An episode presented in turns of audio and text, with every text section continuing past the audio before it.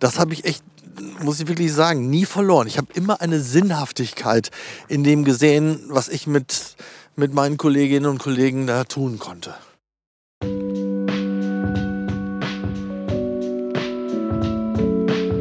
Aber es gab tatsächlich mal eine Phase, wo ich die Möglichkeit gehabt hätte, das sehr schnell bundes- oder gar europaweit wachsen zu lassen.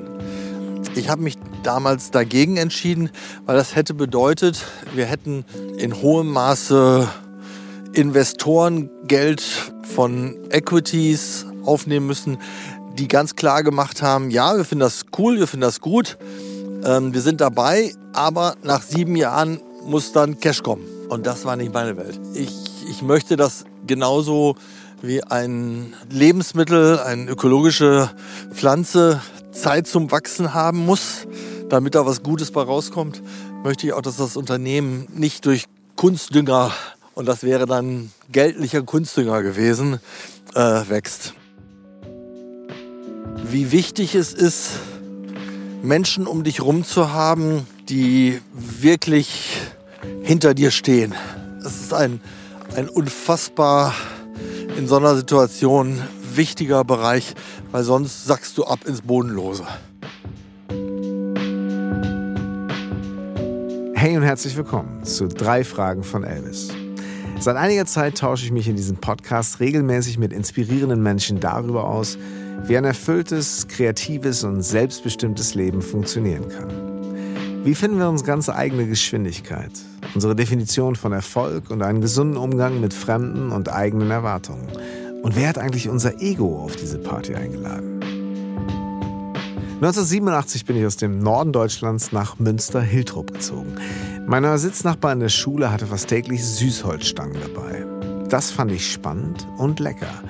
Es gab sie in der Kornblume zu kaufen, einem Naturkost- und Bioladen in einem Hinterhof der Einkaufsstraße unseres Vorortes, zu einer Zeit, als im herkömmlichen Supermarkt Bioprodukte und fair gehandelte Lebensmittel noch Mangelware waren. Ich habe mich dann auch mal reingeschlichen habe Süßholzstangen gekauft und wenn ich heute in einen super Biomarkt zum Einkaufen gehe, ist der Geschmack und dieses Gefühl augenblicklich wieder präsent. Wundert mich nicht.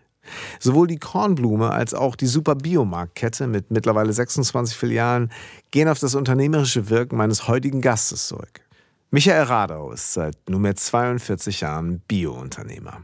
Mittlerweile in zweiter Generation nach dem Einstieg seines Sohnes Luca und hat die verschiedenen Phasen und Strömungen einer werteorientierten, aber durchaus volatilen Branche miterlebt. Wir sprechen über Sinnhaftigkeit im Tun, die für Michael in den vergangenen Jahren sicher auch mal auf die Probe gestellt wurde, aber nicht zuletzt in turbulenten Zeiten des Unternehmens stets der entscheidende Fels in der Brandung war. Welche Rolle die Balance zwischen qualitativem und quantitativem Wachstum für ihn spielt, welchen Einfluss die Marktsituation während der Corona-Pandemie für seine unternehmerischen Entscheidungen gespielt hat und was diese möglicherweise mit der ersten handfesten wirtschaftlichen Krise für den Superbiomarkt im Jahr 2022 zu tun haben, erzählt mir Michael in diesem sehr offenen Gespräch. Wie hat ihn diese Herausforderung als Mensch und Unternehmer geprägt und vielleicht sogar verändert? Was hat Michael Radau gestärkt und ermutigt mehr denn je, an seinen unternehmerischen und menschlichen Werten festzuhalten. Und durfte man als Bio-Unternehmer und Naturkosthändler in den 90ern eigentlich Mercedes fahren? Auch darüber sprechen wir in dieser sehr natürlichen Podcast-Folge, denn wir haben sie bei einem Waldspaziergang und knackigen Minusgraden in der Hohen Wart aufgenommen. Ich sag mal so, das ist, ähm, das ist mein Lieblingswald hier, in den wir gleich gehen. Wir haben geparkt und laufen jetzt gerade durch unseren gemeinsamen, können wir fast sagen, Heimatort. Ich wohne ja nicht mehr ganz hier, aber du.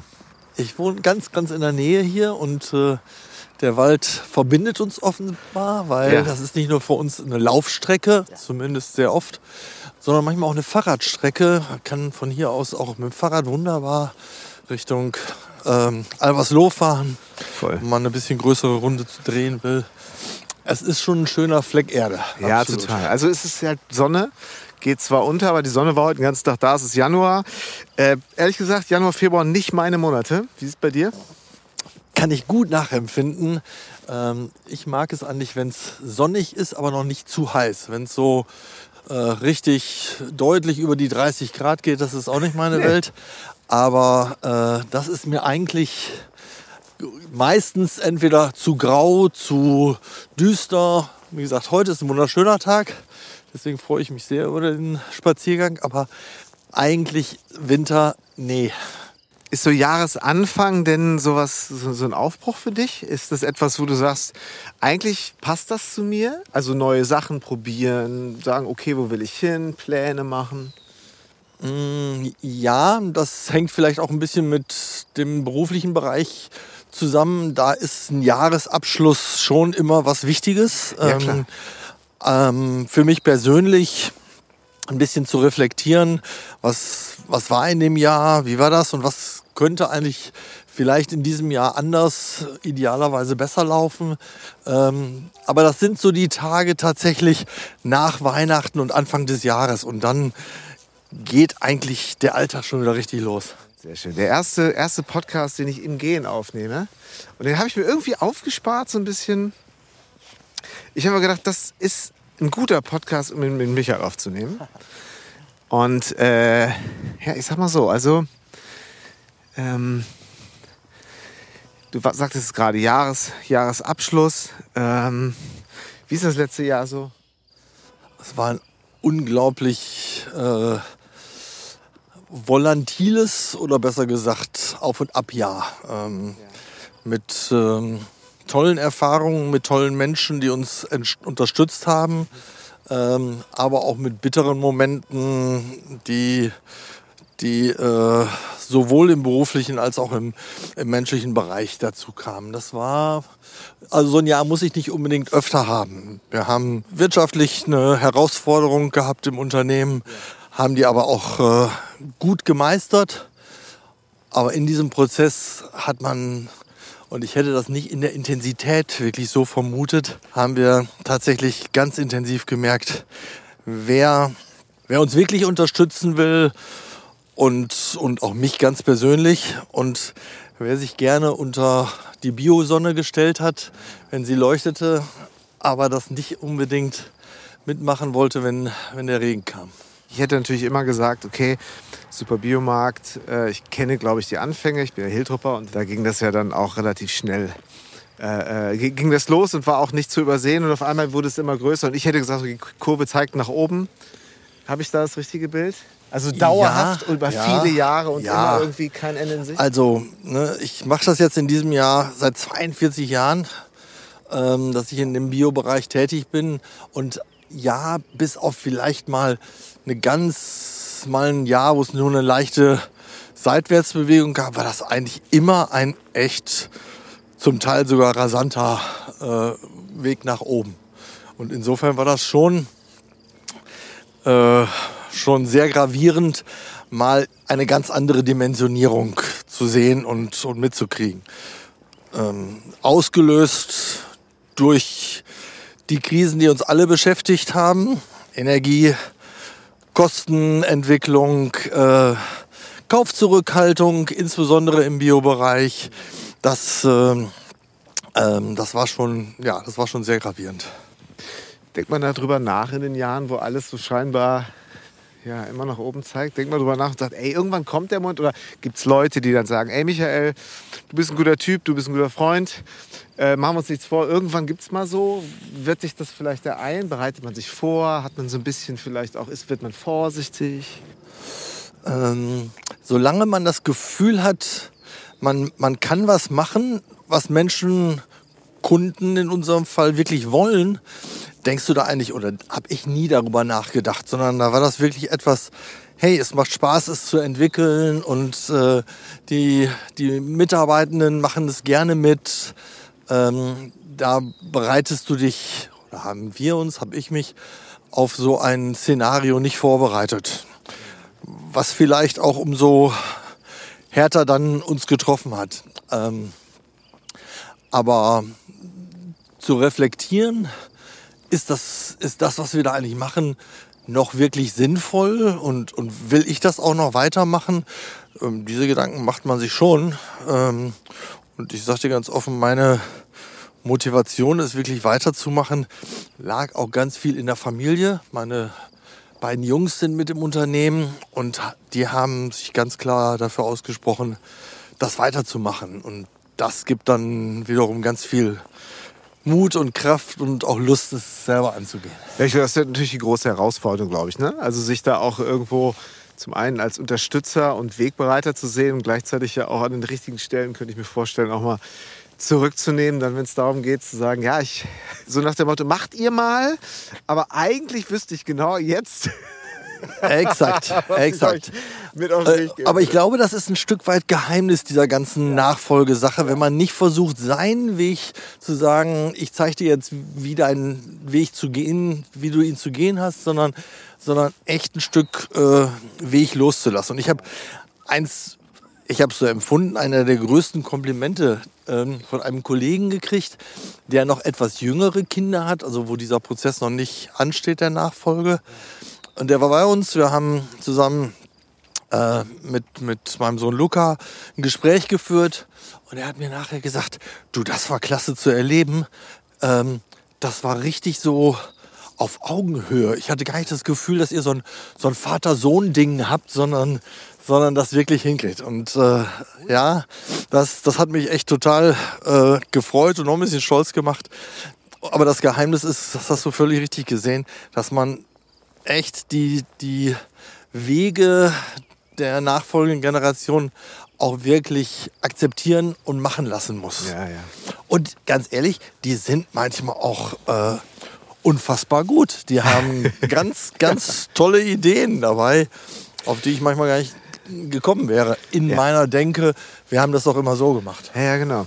Ganz lustig. Ich habe jetzt gerade so die, die Phase mit meinem ältesten Sohn, der auch so Musik macht und der, dem ich irgendwie so einen Computer installiert habe, beziehungsweise meinen alten Studiorechner gegeben habe und gesagt, mach mal, ich könnte es dir zeigen. Und am Anfang auch so, oh nee, lass mal, lass mal, nee, nein und er sich das selber arbeitet und der, die Herangehensweise ist eine völlig andere, als ich es gemacht habe, weil er es völlig intuitiv macht und ich mich einfach frage, sag mal, für diese, also wenn wir jetzt eine neue Software lernen zusammen, eine Musiksoftware, brauche ich da die zehnfache Zeit. Das ist so. Das, das ist, ist so. wirklich irre und das, also ohne, und ich habe 30 Jahre das Ganze irgendwie ja gemacht, er drei Monate und mhm. es ist völlig egal, weil die Tools sich ja verändert haben.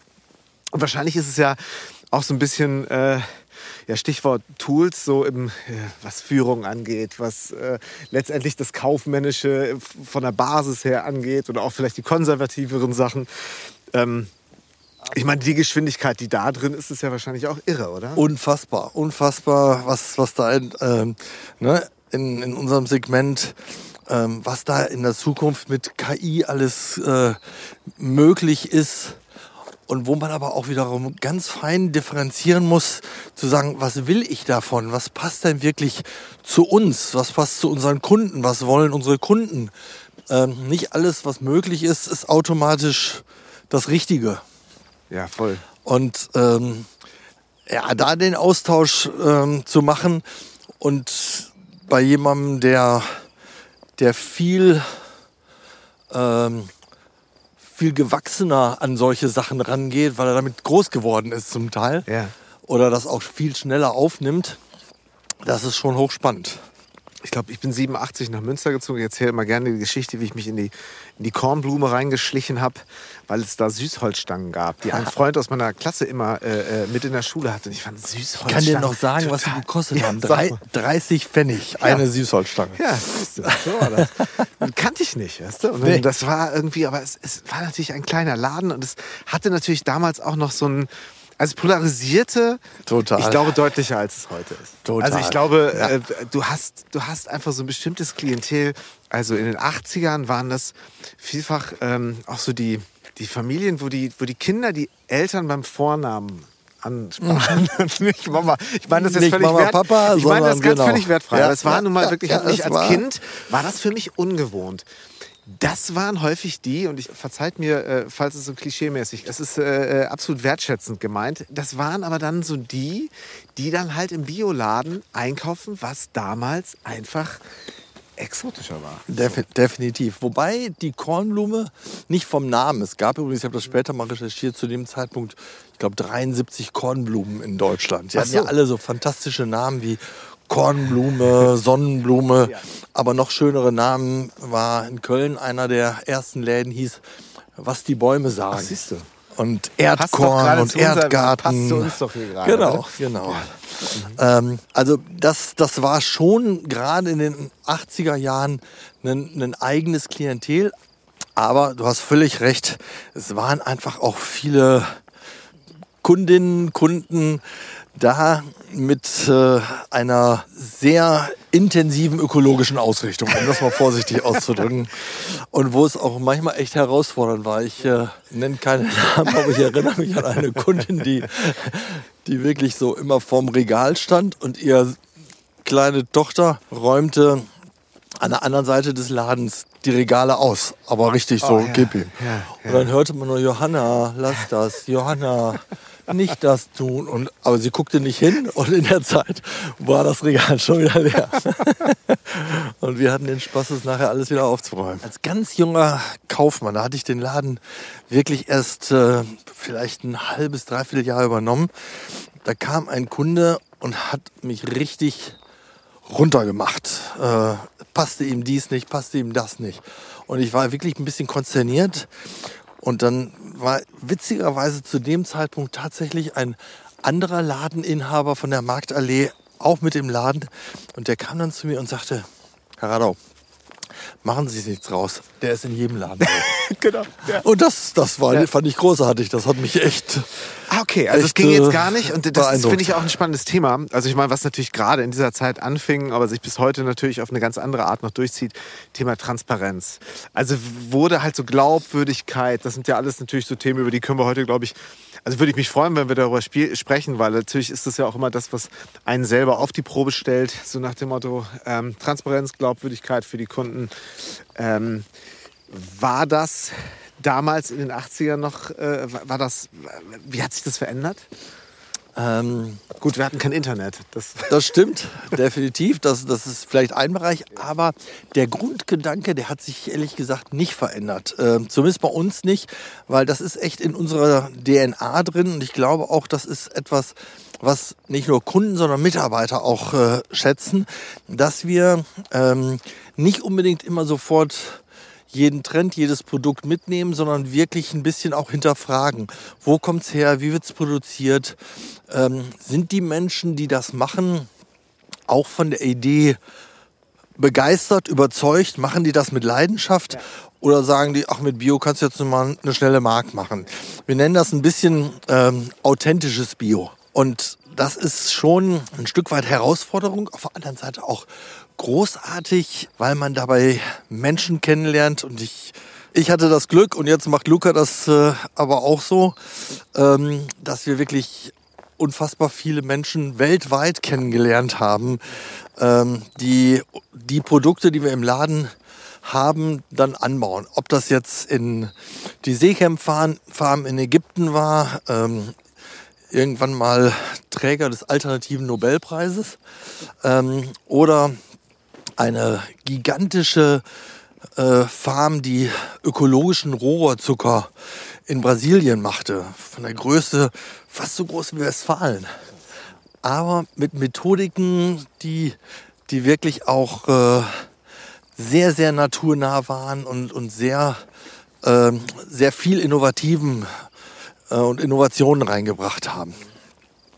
Ähm, aber auch hier in Deutschland und im europäischen äh, Ausland haben wir uns immer wieder solche Projekte angeschaut und die Menschen kennengelernt. Äh, vergesst nicht, ein, bei einem Landwirt, äh, bei dem man so jetzt auch vor kurzem noch war, ähm, da waren wir ähm, in Italien und der liefert in der Zeit, wo es hier einfach wenig frische Sachen gibt, uns Blumenkohl, Brokkoli, solche Sachen. Und dann hat er mit einer Begeisterung über Brokkoli erzählt, die, die wirklich unfassbar war.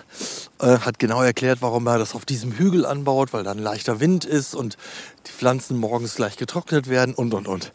Und äh, der sagte mir dann nachher, du wirst es nicht glauben, aber du bist tatsächlich der erste Einzelhändler, der uns jemals besucht hat, weil wir haben sonst immer nur Großhandel, die äh, Sachen, aber wir haben noch nie mit jemandem gesprochen, der der unsere Produkte dann wirklich an den Kunden verkauft. Ja, interessant. Und das war schon, war schon toll. Wobei man ja sagen muss, es ist ja, hat ja auch irgendwo so ein bisschen so eine, naja, in der heutigen, in der Social Media Welt sehe ich natürlich den Instagram-Spot und denke mir, ach, ist das herrlich. So. Ja, gab es aber damals alles noch Wollte ich gerade sagen. Damals, Damals war es halt konntest du noch ein paar Bilder zeigen, äh, aber ähm, und erzählen darüber. Genau. Aber es gab leider diese Kommunikation. Und das ist eigentlich großartig, was wir heute an, an Möglichkeiten haben, die Menschen mitzunehmen und denen zu zeigen, ähm, dass, das, dass das geht. Wir haben aber damals trotzdem in, in einem bescheidenen Umfang, muss man immer sagen, ähm, sogenannte VIP-Fahrten, wobei VIP stand für Very Important Prüfer. Das heißt, wir sind mit immer Trupps von, von 10, 20, maximal 25 Kunden Ja. auf Höfe oder zu Bioherstellern gefahren und haben denen einen Tag gezeigt, was die da eigentlich machen.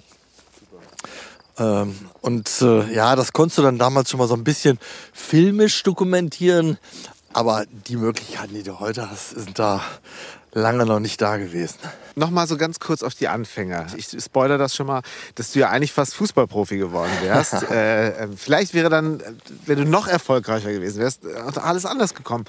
Aber was ich eigentlich sagen wollte, du fängst halt an, du bist, kommst so sehr aus dieser in den 80ern ja auch noch ganz klar gebrandet. Es gab die und es gab die. Absolut. Es gab jetzt, äh, also der, der 80er Jahre CDU-Wähler, das ist nicht der, den man als erstes sofort in der Kornblume in Hiltrup vermutet hätte. So.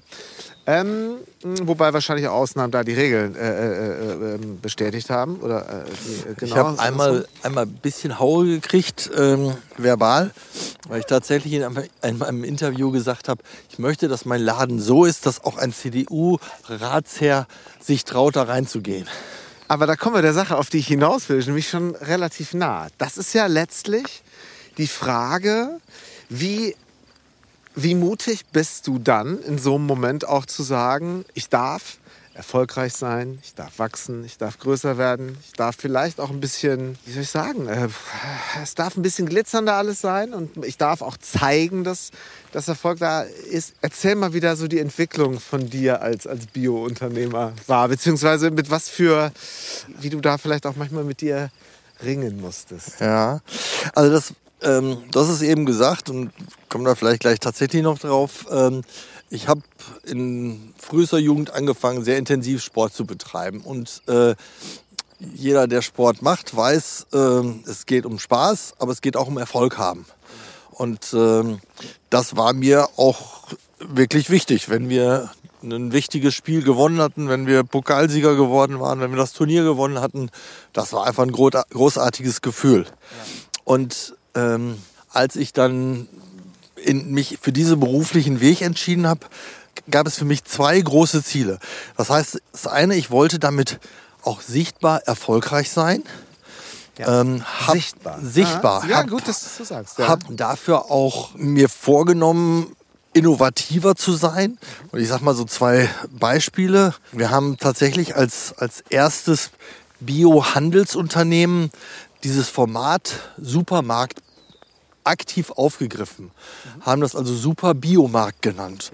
Und ich habe damals von Kollegen wirklich ein bisschen Haue gekriegt, weil die gesagt haben, Supermärkte, das sind doch die, die anderen, die Bösen, so wollen wir doch nicht sein, wir sind Bioläden. Und ich habe gesagt, nee, ähm, die meisten Menschen kaufen in Supermärkten und jetzt sollen möglichst viele in einem Super Biomarkt kaufen. Und das andere war wirklich Marketing äh, nicht als, als Unwort zu nutzen, weil in den 80er Jahren war das, war das im Bio-Bereich. Das ist ja, Marketing ist Menschen zu was hinzubringen, was sie gar nicht wollen. Genau. Nee, Marketing ist etwas aufzuzeigen, was natürlich eine, einen Wunsch erweckt. Aber das Wunsch erwecken muss ja nicht zu etwas Negativem hin sein, sondern es kann auch zu etwas Förderlichem und Gutem sein. Wir haben zum Beispiel tatsächlich ganz, ganz früh als Radio AM äh, in Münster relativ früh gestartet hat, haben wir Radiowerbung gemacht. Und äh, ähm, das war, ja, das, ich, ich glaube, das waren auch so Sachen, die uns ein Stück weit dann auch gepusht haben. Das ist ganz. Ich habe irgendwann mal so eine Doku gesehen, ich weiß nicht, ob es im WDR war, da ging es um dich. Und äh, da fuhrst du dann, da wurde irgendwie gezeigt und du fuhrst mit dem Auto weg und es wurde so ganz auf den Mercedes-Stern gezeigt und auf die Alufelgen. Und ich hatte das Gefühl, der Redakteur, die Redakteure wollte so ein bisschen zeigen, das ist der. Wobei, ich glaube, dass du. Äh, ich weiß, welchen Bericht du meinst. Ja, ehrlich? Ja. Da gab's doch, Es okay. war tatsächlich über, über Biopioniere, äh, wie das genannt worden ist. Aber es war gar nicht ein Mercedes, sondern es war ein Tesla. Nee, dann, das war, es Dann war ganz was anderes? Es, es war früher. Okay, es muss früher gewesen sein. Weil ich da, da hatte ich so ein bisschen das Gefühl, okay, will man jetzt hier gerade so dieses Bild, was dieses gelernte Bild von der fährt so bestimmt einen alten Volvo Kombi, Okay. äh, der 480.000 Kilometer und Ja, quer durch ja, Lappland im ja. Sommer gefahren Ja, ist. okay. Und wie, warte mal, ach, guck mal, Okay. das geht auch so. Gut, ja. Ich Nee, hatte das Gefühl, ja, das, also das war, das ist bei mir sehr hängen geblieben, weil Ja. die Kamera halt sehr slow-mo über den Mercedes-Stern geht. Ja, das, das kann durchaus sein. Also bevor ich Tesla hatte, ähm, ähm, bin ich tatsächlich auch, äh, weil es einfach auch ein, ein äh, für mich äh, komfortables Auto war. Ja. Aber du hast recht, ähm, auch da, auch diese Freiheit habe ich mir genommen, Mhm. nicht dem Klischee zu entsprechen ähm, und zu sagen, nee, ich fahre da jetzt ein, ein Mercedes äh, ähm, und zeigt vielleicht auch ein Stück weit, dass das, äh, was wir da machen, erfolgreich ist. Ähm, einer, einer der größten Komplimente, zumindest habe ich so empfunden, war später mal, dass mich ein, zu einem Firmenjubiläum ein Vorstand äh, einer großen Bank angeschrieben hat und gesagt hat, Sie haben aufgezeigt, dass Ökologie und Ökonomie zwei Seiten einer Medaille sind. Ja. Und das war eigentlich genau das, äh, was ich immer wollte. Aufzuzeigen, das muss ich nicht widersprechen. Absolut.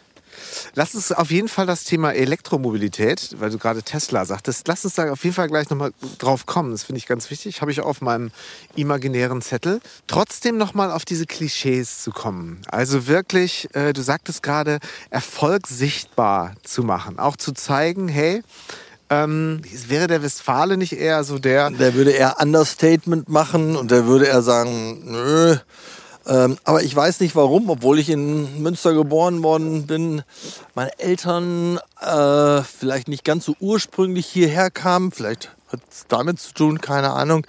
Ähm, aber, aber das war irgendwie ähm, nicht mein Ding. Ich glaube auch, dass nichts gegen Geld verdienen spricht, sondern es ist immer die Frage, was macht man mit dem Geld? Und wofür setzt man es ein? Ähm, was was äh, ist es Mittel zum Zweck oder ist es Mittel, um sich irgendwie zu präsentieren, profilieren? Dann habe ich da schon ein Problem mit. Aber wenn ich Geld verdiene und das wieder sinnvoll einsetze, habe ich da überhaupt kein Problem mit. Standst du mal an so einer richtigen Kreuzung, wo es recht so Richtung Wachstum mehr, wir können jetzt, könnten wir richtig loslegen und zu, auch eigentlich könnte ich mir auch vorstellen, auf diesem Level mich jetzt einfach, es mir so ein bisschen gemütlicher zu machen? Gab's, gab's so Momente? Nicht so sehr, dass die eine Weggabelung äh, Richtung gemütlicher machen zeigte, aber es gab tatsächlich mal eine Phase, wo ich die Möglichkeit gehabt hätte, das sehr schnell bundes- oder gar europaweit wachsen zu lassen. Ich habe mich damals dagegen entschieden, weil das hätte bedeutet, wir hätten in hohem Maße Investorengeld von Equities aufnehmen müssen, die ganz klar gemacht haben, ja, wir finden das cool, wir finden das gut, ähm, wir sind dabei, aber nach sieben Jahren muss dann Cash kommen. Und das war nicht meine Welt. Da habe ich gesagt, nee, das ist, äh, ich, ich möchte das genauso wie ein, ein, ein Lebensmittel, eine ökologische Pflanze Zeit zum Wachsen haben muss, damit da was Gutes bei rauskommt, möchte ich auch, dass das Unternehmen nicht durch Kunstdünger, und das wäre dann geldlicher Kunstdünger gewesen, äh, wächst. Und Das heißt, du hättest nicht, du hättest nicht, weil du nicht dran geglaubt hättest, dass das Potenzial da ist, sondern weil das letztendlich dein gesamtes unternehmerisches Handeln und auch deine, äh, ja, deine Art zu wirtschaften eigentlich. Genau, ich wäre in, ich wär in Zwänge gekommen, ähm, Sachen machen zu müssen, die, die ich aber eigentlich nicht wollte. Es hat auch dazu geführt, ich hatte damals auch einen, einen äh, Mitgesellschafter, ähm, dass der rausgegangen ist, äh, weil der wollte das, aber ich wollte es nicht und äh, dann haben wir uns auch getrennt. Mal vielleicht kurz, ich weiß nicht, ob man das hört, jetzt äh, laufen wir hier über ziemlich vereisten Waldboden. Sonne geht so langsam unter. Kiefernwald in Westfalen. Das ist auch hier nicht übrigens. Äh, Der herrlich. Mond ist schon aufgegangen. Ja.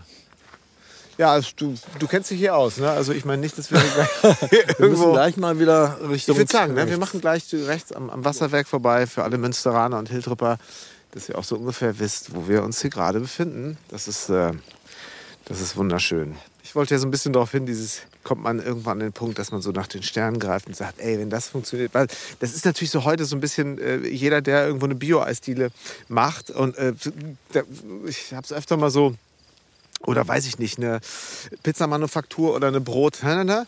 Äh, da kommt halt sofort einer um die Ecke und sagt, hey, wenn das einmal klappt, du bist ja schön blöd, wenn du jetzt, Jetzt, Gas durch. genau, mach. Ich weiß, ich kann dir dabei helfen, wir machen das.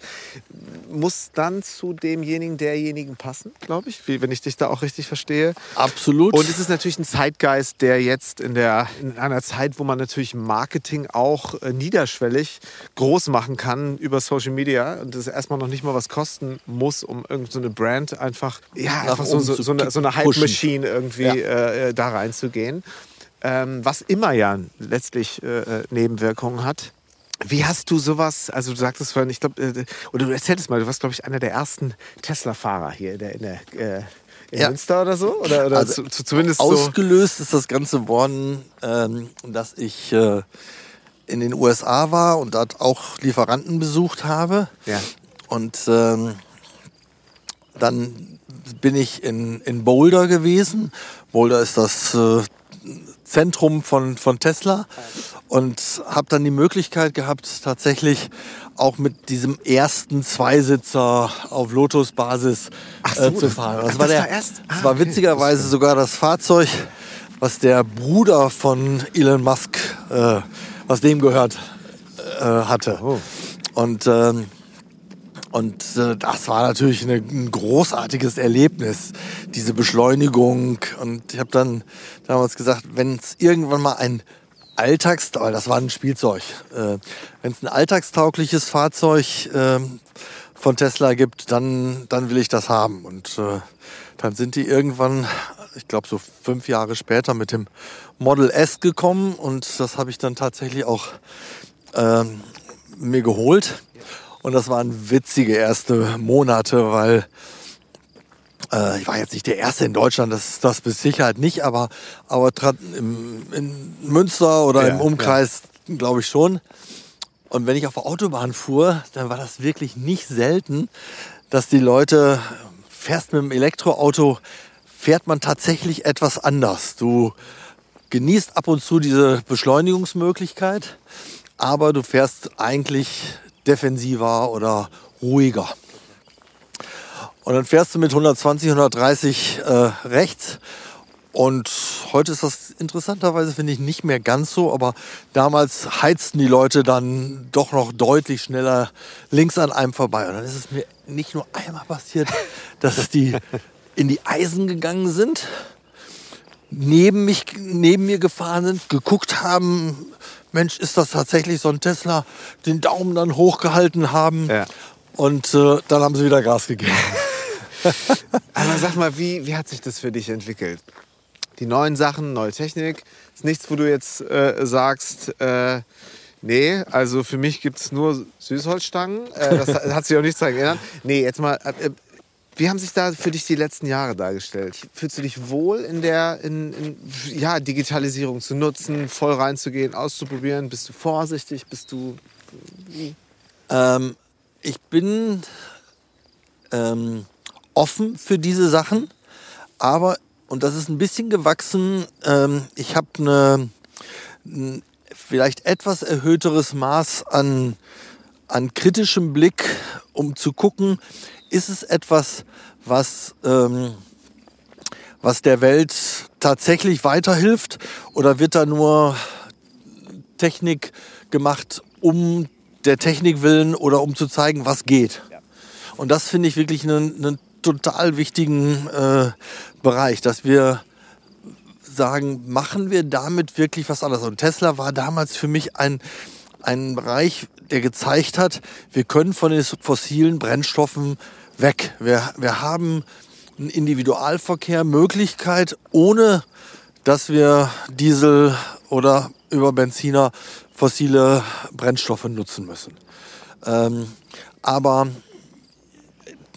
jetzt irgendwelche Tech-Sachen zu machen, weil sie gehen, die aber nicht unbedingt einen wirklichen, und das ist ein großes Wort, einen, einen Menschheitsnutzen haben, ähm, das sehe ich kritisch. Und ich glaube auch nicht daran, ähm, dass wir die Probleme, die wir äh, auf diesem Planeten haben, über Technologien lösen werden, sondern wir werden sie durch Verhaltensänderungen nur lösen können, die gerne über Technologien leichter gemacht werden oder, oder unterstützt werden.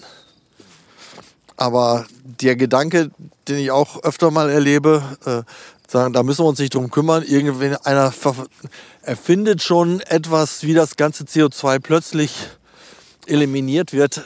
Da glaube ich nicht. Ja, nee, also das, das muss ich auch sagen, das ist bei mir irgendwie noch nie angekommen und noch nie habe ich wahrscheinlich nicht an mich herangelassen.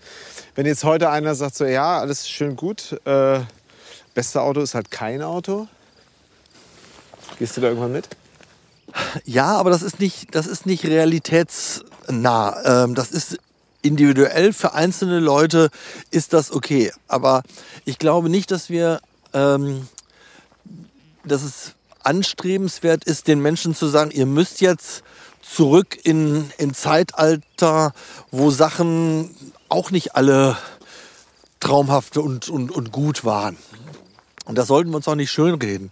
Ähm, wir haben mit bestimmten Verhaltensbereichen haben wir große Probleme ausgelöst auf diesem Planeten und wir werden sie weder durch alleine durch Technik, aber wahrscheinlich auch nicht alleine durch äh, äh, Verhaltensänderung auslösen. Es braucht das, ein gutes Zusammenspiel dieser beiden Komponenten. Äh, in Deutschland würde man sagen, ja, ja klar, Münster ist doch die Fahrradstadt. So, jetzt kommt aber so eine Stadt wie Kopenhagen und wird wahnsinnig autofrei. Mit einer, mit, durch ein riesen Invest, was dahinter steckt. Ähm, die Skandinavier, ich weiß nicht, ob man, sie, ob man sie so zusammenpacken kann, was das angeht, ob die Dänen anders sind als die Schweden und anders als die Norweger oder die Finnen. Aber wir gucken uns, wenn ich mir anschaue, ich sehe die großen, die ganzen Offshore-Parks und sehe, ach guck, guck, haben auch die Dänen gebaut. Hast du in deiner unternehmerischen Zeit irgendwie diese Mentalitäten, was, was äh, ja, Mut zum Wandel. Weil zum Beispiel bei den Dänen habe ich das Gefühl, die sind auch jetzt nicht so, dass sie sagen, hey, wir wollen kein Geld verdienen. Das macht ihr mal alles. Ey, die sind gerne erfolgreich. Absolut, absolut. Weißt du, was, was meine Wahrnehmung ist? Ja. Ähm, das, und was das auch, was, was Städte wie Kopenhagen, es gibt glaube ich noch mehr, ja. ähm, da erfolgreich gemacht hat. Auch in Holland gibt es da ein paar schöne Beispiele. Das ist dass die erst sich eine echt gute Alternative überlegt haben. Also sich vorgestellt haben, wie müsste es angenehm sein, damit ich diese Stadt besuche, damit ich mich hier drin wohlfühle, damit ich ähm, Wege nutzen kann. Wie müsste das sein? Und das haben sie geschaffen und dann haben sie die störenden Elemente, und das kann dann auch mal ein Auto sein, ähm, eliminiert.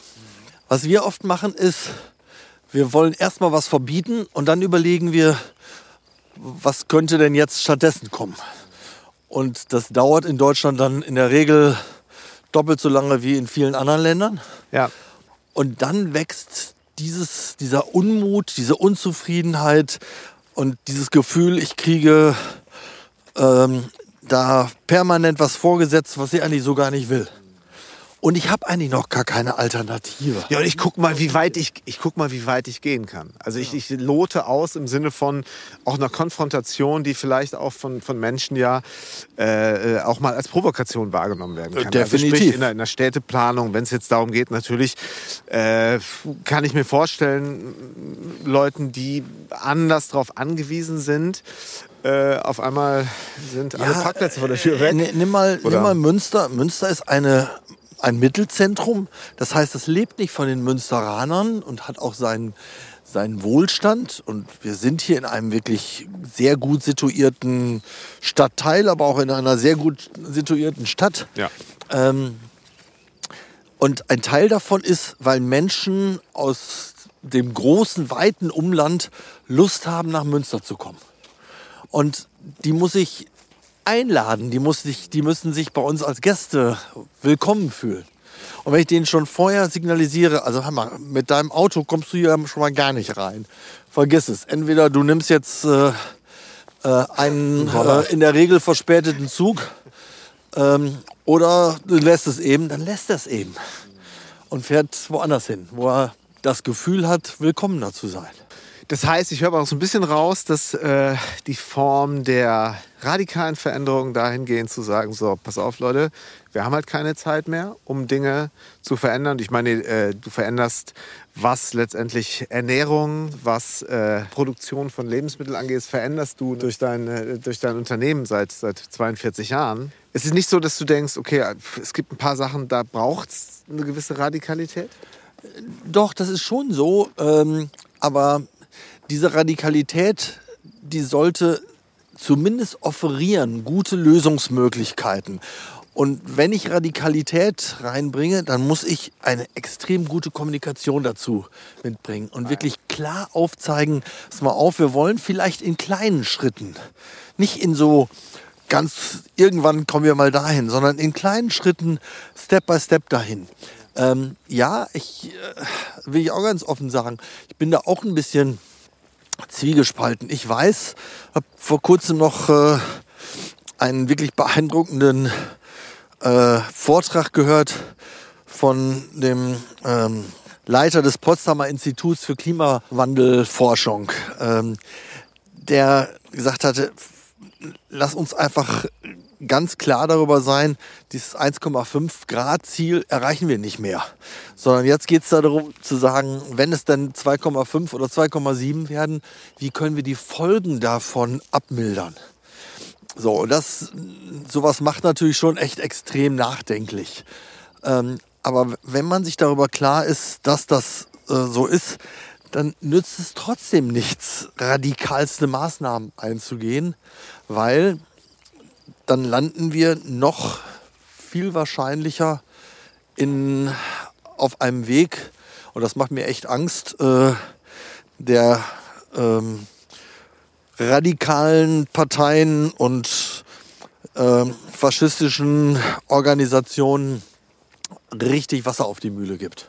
Also du bist für mich jetzt kein Lautsprecher, so, aber gibt es Momente, wo du sagst, so alles klar, ja, ich würde mich jetzt auch als besonnenen Menschen und Unternehmer, be, be, aber ich glaube, jetzt ist mal hier irgendwie Feierabend.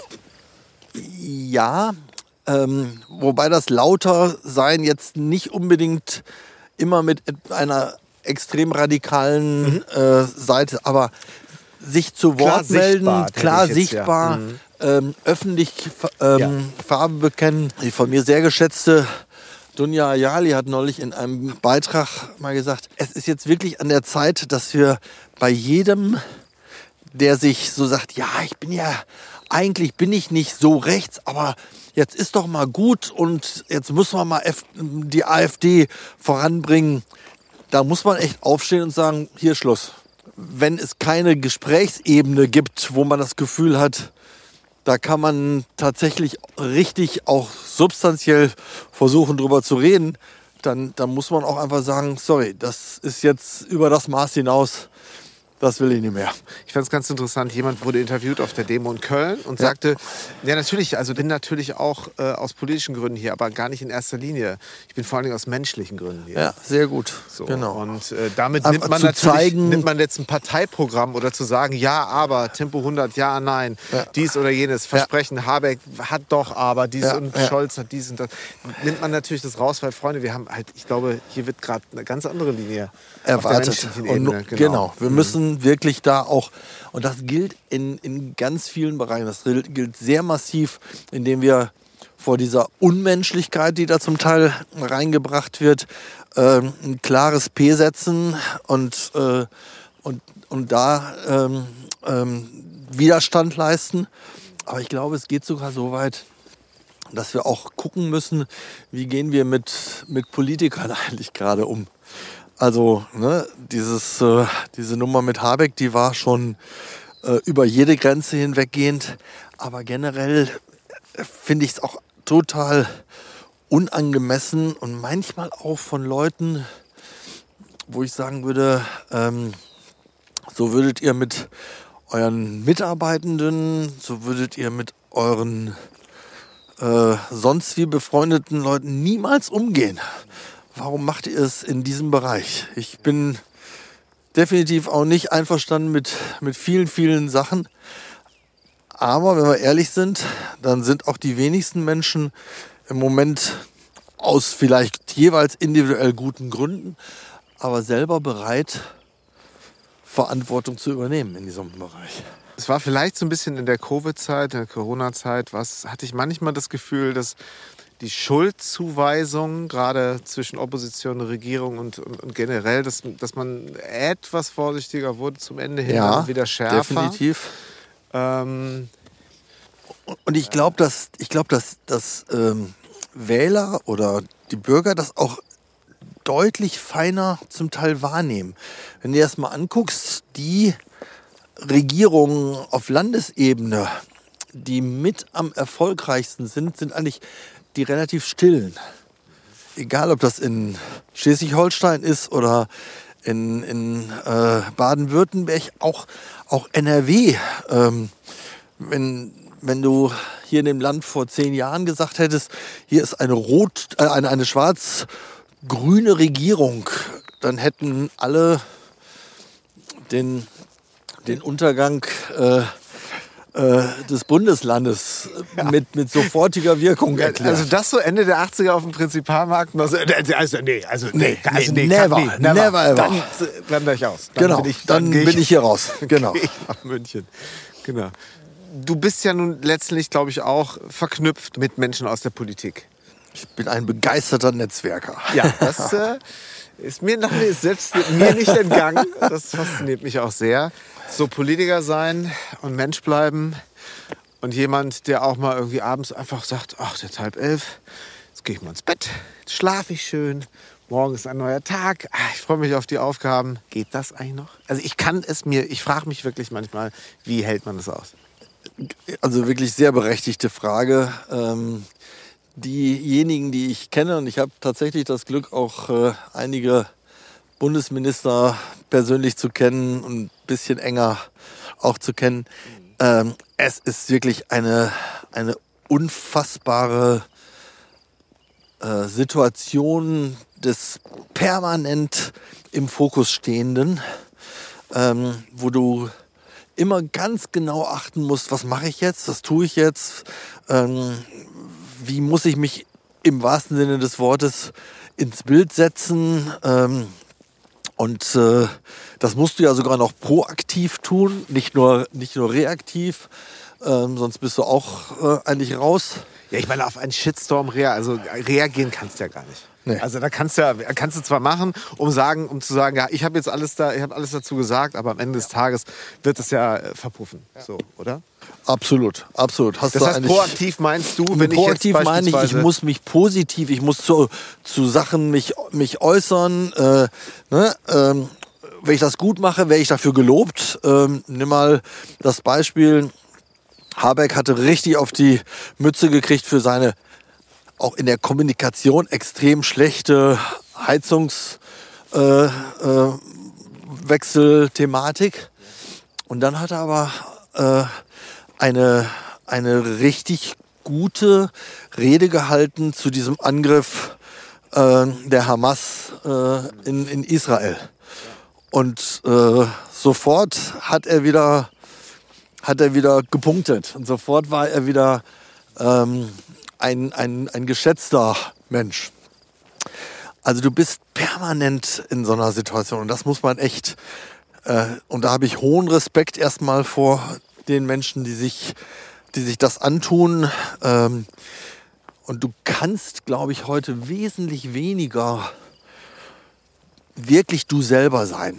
In früheren Jahren einen Strauß Wiener, denen war das alles auch völlig egal, was im Spiegel stand oder. Ja, aber weil die natürlich auch nach Hause gegangen sind Ja, und genau. dann einfach hat äh, Und sich, äh, und haben sich eingetrunken haben. Und zwar, frag nicht wie. Äh, ja, gut, das äh, vermute ich dich auch.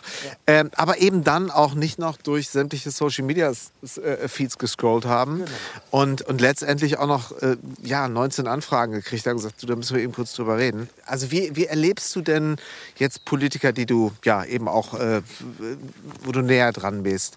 Ähm, Hast du das Gefühl, dass die, um das machen zu können, ganz viel innere Arbeit machen müssen? Also Thema irgendwie, du musst auch angstfrei sein auf eine Art. Du musst ein Stück weit angstfreier sein, du musst einen, einen, dickeren Panzer haben, du musst dich wirklich disziplinieren, bestimmte Sachen gar nicht an dich rankommen zu lassen. Also ich weiß, dass die, Was so einfach dass die ist, bestimmtere, oder? was sehr einfach gesagt ist, aber, aber ein hohes Disziplinierungsmaß erfordert. Also zum Beispiel ähm, bestimmte Einträge dann bei Facebook oder wo auch immer schlicht und ergreifend nicht zu lesen. Also ich weiß von einigen, die sagen, ich lese sie wirklich nicht, ich lasse sie lesen und wenn irgendwas ist, was über die Grenze ist, ähm, dann verfolgen wir das sogar.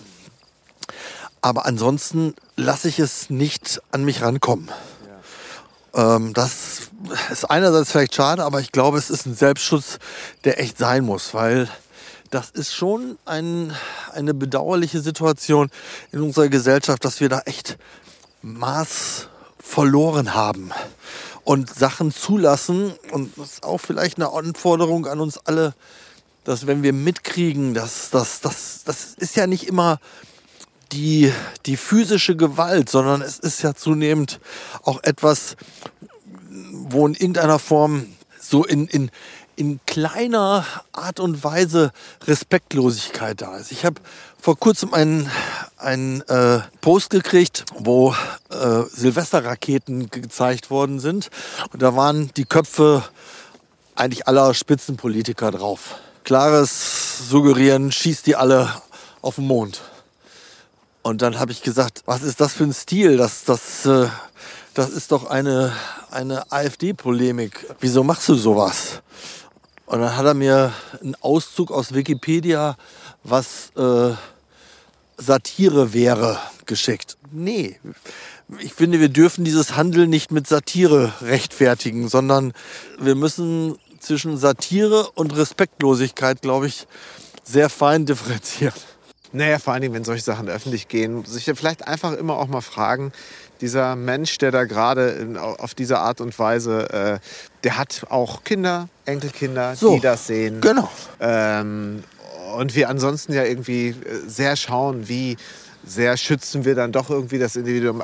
Einige geben wir dann aber so zum Abschluss frei. Und das ist äh, definitiv etwas, was es immer schon gegeben hat, aber wahrscheinlich einfach viel mehr sich in der Mitte jetzt implementiert hat. So. Was- und, und in der was- Alltäglichkeit von Menschen, wo, ich, wo man früher gesagt hätte, ey mein Freund, äh, das ist jetzt nicht dein Ernst, oder? Genau, wa- was, was akzeptierter ist irgendwie. Akzeptiert, ne? ja. Und das ist schon eine schlechte Entwicklung, definitiv. Bist du eigentlich jemand gewesen, der, der immer so, wenn du einen neuen Laden aufgemacht hast, so als letzter noch mit dem, mit dem Akkuschrauber auf der Leiter gestanden hat? Oder? Ja, Ja? ja, Ja? tatsächlich. Ähm, aber mit wirklich einem tollen Team mit meiner Frau. Ich war allerdings auch dafür berüchtigt, dass ich äh, ab nachts so halb eins oder halb zwei äh, dann eigentlich permanent gestolpert bin, weil, weil ich einfach platt war. Und ich habe irgendwann dann übrigens entschieden, dass wir eine, eine Änderung machen. Das haben wir über viele, viele Jahre gemacht und haben ähm, einen Voreröffnungsabend gemacht, wo wir dann die Handwerker, ähm, die, die Geschäftsleute aus, Ja. der, aus dem Umfeld, Politiker, ähm, Repräsentanten, Multiplikatoren zu eingeladen haben. Und äh, ähm, das äh, hat insofern nämlich geholfen, als dass das, was sonst am Eröffnungsmorgen irgendwie um 5 Uhr gemacht wurde noch, das musste dann um 17 Uhr am Vorabend fertig sein, weil um 19 Uhr kamen die Gäste. Und es hat auch geklappt. Das Thema zu wachsen, Wachstum, ist das etwas, was äh, hat sich deine Sicht und dein Gefühl dafür, hat sich das verändert in den letzten Jahren? Ähm, ja, ähm, das hat sich deutlich verändert, weil ich den, den Faktor eines qualitativen Wachstums heute deutlich höher einschätze als den eines quantitativen Wachstums. Du brauchst auch quantitatives Wachstum, weil du dann auch andere Möglichkeiten hast und auch äh, ähm, sich Kosten anders äh, verteilen lassen. Aber der Faktor qualitatives Wachstum ist mir und in unserem Unternehmen einfach nochmal in einer anderen Dimensionierung äh, äh, verankert worden. Kannst du, kannst du sagen, wodurch ist das ausgelöst worden? Oder gab es da, gab's da einen Punkt? War das ein schleichender Prozess? Das ist einmal, wir haben, äh, wir hatten 2020 ein geniales Jahr. Ähm, Corona, da muss man glaube ich nicht drum rumreden, haben allen Lebensmittelmärkten einen unglaublichen Schub gegeben. Ähm, die Menschen konnten nicht in Urlaub fahren, die Menschen konnten nicht mehr in der Kantine essen. Äh, sie waren zu Hause, sie haben sich was Nettes gegönnt, gekocht und haben einfach äh, gute Lebensmittel genossen. Also sprich, äh, äh, gut, das, auch das kann man nicht verallgemeinern, natürlich da ganz, ganz andere Fälle, auch in die andere Richtung. Aber wenn jetzt die Luxusartikel im Sinne von Urlaub, Essen gehen, wegfallen, war es merklich, dass Sie sagten, dann habe ich jetzt Lust, äh, jetzt kaufe ich mir ein schönes Stück Fleisch und, und das darf... Gute Flasche Rotwein genau. und ganz genau, das, das war wirklich spürbar. Wir haben den Aufschwung, den wir in diesem Jahr gehabt haben, äh, für eine im Nachhinein sehr viel zu, zu intensive, zu schnelle Expansion äh, genutzt. Wir haben in einem Jahr zehn Märkte entweder eröffnet oder übernommen. Ähm, und das haben wir nicht gestemmt gekriegt. Also das, 21, 2021. Ja, genau, 21 mhm. war das. Okay, okay. Ja. Und das war definitiv äh, zu viel, zu schnell. Ähm, das haben wir nicht gestemmt gekriegt. Ähm, und wir haben in dem Jahr zwar einen tollen Umsatz gemacht, aber ein, ein, ein, ein sehr schlechtes Ergebnis. Ähm, was jetzt noch, noch andere Faktoren auch äh, ausgelöst haben. Das hat mir nochmal ganz deutlich gemacht, dass Wachstum immer neben dem äh, Quantitativen auch ein qualitatives haben muss. Es sei denn, du gehst einfach einen ganz anderen Weg. Ne? Es, die, die Großteil dieser großen neuen Startups, die dann überlebt haben, die machen bewusst, wissend über viele Jahre hohe Verluste und äh, haben dann entweder das Glück, dass sie gekauft, verkauft werden für viel Geld. Wenn man mal ehrlich ist, ähm, aus Münster Flaschenpost für eine Milliarde Euro. Ein Unternehmen, was noch nicht einen einzigen Cent verdient hat. Wie Der, rechnet man sowas? Ähm, du kannst es nicht nach, nach klassischen Maßstäben rechnen, sondern du kannst es nur danach rechnen, dass du sagst, ich habe viel Geld, mit dem ich sonst nichts anfangen kann. Und da kriege ich Technologien, da kriege ich Kundendaten, da kriege ich äh, Zugang zu Märkten, die ich sonst einfach nicht kriegen würde. Und das ist das Einzige, äh, was das in Anführungsstrichen rechtfertigt. Ja. Sag mal, und kannst du für dich so ein bisschen sagen, was hat dich angepiekst damals, zu sagen, komm, wir machen das jetzt mit den Zähnlin-Märkten? Ähm, Wenn du das sagen magst. Ja, mag ich. Das ist, äh, angepiekst hat mich äh, natürlich auch der Erfolg aus diesem Jahr, mhm. das Gefühl, da sind so viele Menschen, die möchten diese, diese Fleischqualität, die möchten diese Gemüsequalität, die möchten diese Brotqualität und die anderen Produkte. Also lass uns doch, lass uns doch es viel breiter anbieten. Und wahrscheinlich wäre es auch gut gegangen, wenn nicht äh, gleichzeitig dann halt eben durch den sowjetischen Angriffskrieg in, auf die Ukraine und allen Folgen, die danach gekommen sind, extreme Energiepreiserhöhung. Wir hatten vorher einen Strompreis, der lag bei der Kilowattstunde bei 4,7 Cent Arbeitspreis. Oh, das ist günstig. Und, und äh, als unser Vertrag auslief, hatten wir ein Angebot über 42 Cent. Ja, ich wollte es gerade sagen. Und das bei 6 Millionen Kilowattstunden, die wir verbrauchten. Das kann ja sogar ich rechnen. Ja. Das, Und das, äh, solche Sachen Äh, davon sind noch ein, zwei passiert über Mieterhöhungen, über äh, Preiserhöhungen, die du nicht weitergeben konntest, aber auch äh, einfach, wie gesagt, eine Kaufzurückhaltung. Das war schon eine bittere Zeit. Ja. Was hast du daraus mitgenommen? Kommst du so langsam zur Ruhe und kannst sagen, hm. Also erstmal würde ich, glaube ich, daraus oder nehme ich daraus mit, wie wichtig es ist, Menschen um dich rum zu haben, die wirklich hinter dir stehen.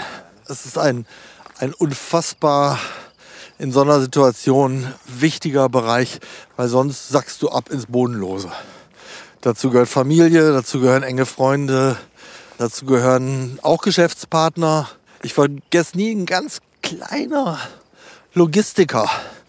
Der hat mich angerufen und hat gesagt, wissen Sie was, Herr Radau, wir haben jetzt so viele Jahre zusammengearbeitet und es war immer klasse und Sie waren immer fair zu uns. Ich würde Ihnen gerne für die nächsten zwei Jahre auf jede Rechnung 5% Rabatt geben. Ich hätte echt fast, fast heulen können. Das war nicht viel Geld, aber ich fand diese Geste so großartig. Ja, aber geht es im Leben nicht ganz, ganz, ganz viel um Gesten? Genau so. Also ich meine, es kann dir keiner deine, deine Altersvorsorge retten, wenn du gerade irgendwie alles in den Sand gesetzt hast, weil du was auch immer, selbstverschuldet, gierig oder auch nicht, aber es einer, der sagt, pass auf, du weißt ja, dass du hier immer eine offene Tür hast. Ja. Und ja, immer genau eine so. warme Mahlzeit auf dem Tisch. Ja. Nur das Symbol. Ja, genau. So, ist doch. Äh, ähm, Und, und darauf reduziert sich letztendlich alles. Ja, genau. Ja, ja.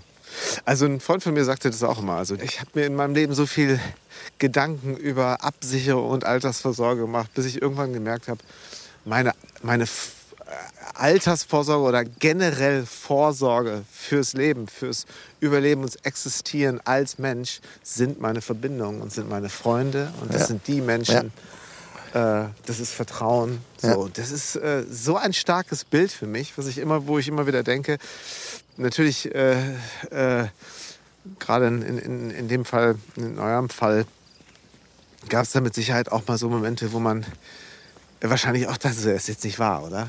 Ja. Oder? Definitiv. Also auch, auch, auch, auch äh, ja, wie, wie, wie, In alle Richtungen, in alle Richtungen. Du hast es ein ein bisschen erlebt äh, ähm, auf unserer 50-Jahresfeier äh, im Unternehmen, dass da wirklich auch Menschen dabei waren, die jetzt nicht nur, weil es irgendwas Leckeres zu essen und zu trinken gab, gekommen sind, sondern ja, die einfach wirklich auch äh, mitgelitten haben in dieser Phase und sich auch mitgefreut haben, als sie überstanden war. Ja, das ist schon, schon äh, beeindruckend für mich gewesen. Ja. Gab es für dich eigentlich auch mal so Zeiten in deiner unternehmerischen Zeit, so, wo du sagtest, ey, warte mal, warum tue ich mir das an? Ich glaube, ich schließe die Bude jetzt ab und sage, danke. Bist du so ein Typ? Hätte das passieren können? Nee, eigentlich nicht. Also es gab eigentlich keine, keine Phase, ähm, wo ich wirklich so weit war. Ähm, weil immer irgendetwas passiert ist oder mir irgendwie Leute signalisiert haben, hey, es lohnt sich. Es mach weiter, du hast da was äh, aufgebaut ähm, und wir stehen an der Seite und wir unterstützen das. Hattest du müde Zeiten, so wo du dachtest, boah, ey, boah, wann ist Wochenende? Ich gestehe, dass ich im Moment, weil die letzten drei, vier Jahre echt anstrengend waren, dass ich im Moment ähm, mich auf einen Samstag freue. Auf ein schönes, ruhiges Frühstück mit meiner Frau und, äh, und äh, einfach ein bisschen Zeit zum Relaxen. Und ich auch BVB merke- spielen, Und BVB-Spiel. und, äh, und ich auch merke, dass ich das echt brauche, um am Montag wieder äh, Gas geben zu können. Aber in der, in der größten Zeit oder größten Teil ähm, war das eigentlich, und das empfinde ich als, als extrem, oder dafür empfinde ich eine extreme Dankbarkeit, war das eigentlich nicht so, und zwar aus einem Grund. Ich habe immer, das habe ich echt, muss ich wirklich sagen, nie verloren. Ich habe immer eine Sinnhaftigkeit in dem gesehen, was ich mit, mit meinen Kolleginnen und Kollegen da tun konnte. Was würdest du sagen, braucht es, um diese, ich meine, heute, wir reden ja alle von Purpose und von Leadership und äh, runtergebrochen. Gibt es für dich, kannst du das festmachen an einigen wenigen Punkten, ich glaube, so kann das funktionieren? Ich glaube, ganz, ganz wichtig ist, dass die Menschen um dich herum, und damit meine ich sowohl die Mitarbeitenden als auch die Kunden, spüren, dass du authentisch bist. Dass du das, was du da machst, auch wirklich machen willst. Ich glaube, dann, dann entsteht eine andere, eine andere Dynamik, dann entsteht ein anderer, eine andere Motivationslage. Ehrliches Reflektieren, ob das, was ich da gerade mache, auch von ausreichend Leuten gewollt ist. Da muss man sich schon echt immer wieder auch hinterfragen. Und einfach auch, äh, ja, klingt komisch, aber, aber ein, ein Stück weit Demut und äh, selber zu sehen, ja, das ist schön und das ist wichtig und das ist richtig, was wir da alles machen, aber wir sind auch alles doch noch relativ kleine Rädchen in diesem ganzen wir retten, Bereich. Wir retten nicht jeden Tag. Nee, nee, definitiv nicht. Also ein Arzt, der, der wirklich äh, tagtäglich vielleicht äh, schwierige Herz- oder was für Operationen auch immer vollzieht, der kann das, glaube ich, in weit höherem Maße Ja. für sich behaupten. Ich, ich komme immer sehr stark so an meine Grenzen, wenn ich das Gefühl habe, dass ich zu viele Bälle in der Luft habe. Habe in den letzten Jahren so stark so das Gefühl gehabt, boah, ich möchte eigentlich alles runterstrippen. Also ich werde schon wahnsinnig, wenn ich mir überlege, jetzt beim Hochwasser, ah, es ist dann diese Pumpe, die ist in diesem Sickerschacht und wenn die dann ausfällt, dann muss aber die andere, wo ich einfach denke, weißt du was, bau doch einfach ein Tiny House auf Stelzen und äh, dann musst du ja auch über Musst Sicker, Sicker Keinen Kopf mehr machen. Pumpe, Drainage, irgendwas. Das, lass das äh, mit einem ordentlichen Dachüberstand und einer Neigung, das Wasser vielleicht einfach vom, vom Dach und bau dir kein Drainagesystem. Simplify your life. Aber so, weißt du, wenn ich das, wenn ich das hochrechne auf alles, werde ich irgendwie da fast ein bisschen schrullig. Oder kennst du sowas auch? Ich, ich habe das für mich ganz stark kennengelernt. Ähm, und das kennst du vielleicht auch, wenn man ein Ehrenamt übernimmt, Oh, oh ja, Ehrenamtsamt. dann genau. und, und beim ersten nicht schnell genug nach unten guckt, wenn es darum geht, dann ist das fast so eine Automatismusregel, dass du das nächste an der Backe hast. Ich, Und ich ich hörte davon, auch- dass das in deinem Leben auch schon öfter rollt. Das Ehrenamt. Genau. Absolut. Ähm, meine Frau hat irgendwann mal gesagt, so jetzt setzen wir uns mal hin und gucken mal, wie viele hast du eigentlich? Und als wir dann so bei 14 waren, hat sie gesagt, meinst du nicht, äh, das solltest du echt jetzt mal reduzieren? Und ich gesagt, ja, du hast recht. Es war unfassbar schwierig, ähm, weil wenn du was in so einem Ehrenamt gemacht hast, dann willst du auch nicht, dass das jetzt wie so ein äh, Konstrukt plötzlich zerbricht alles, sondern du möchtest in gute Hände geben. Du möchtest, äh, möchtest eigentlich, dass das, dass das so weitergeführt wird, dass das, was immer diese Organisation macht, das auch weitergetragen wird. Toll. Und das ist echt schwer geworden, solche Sachen weiterzugeben.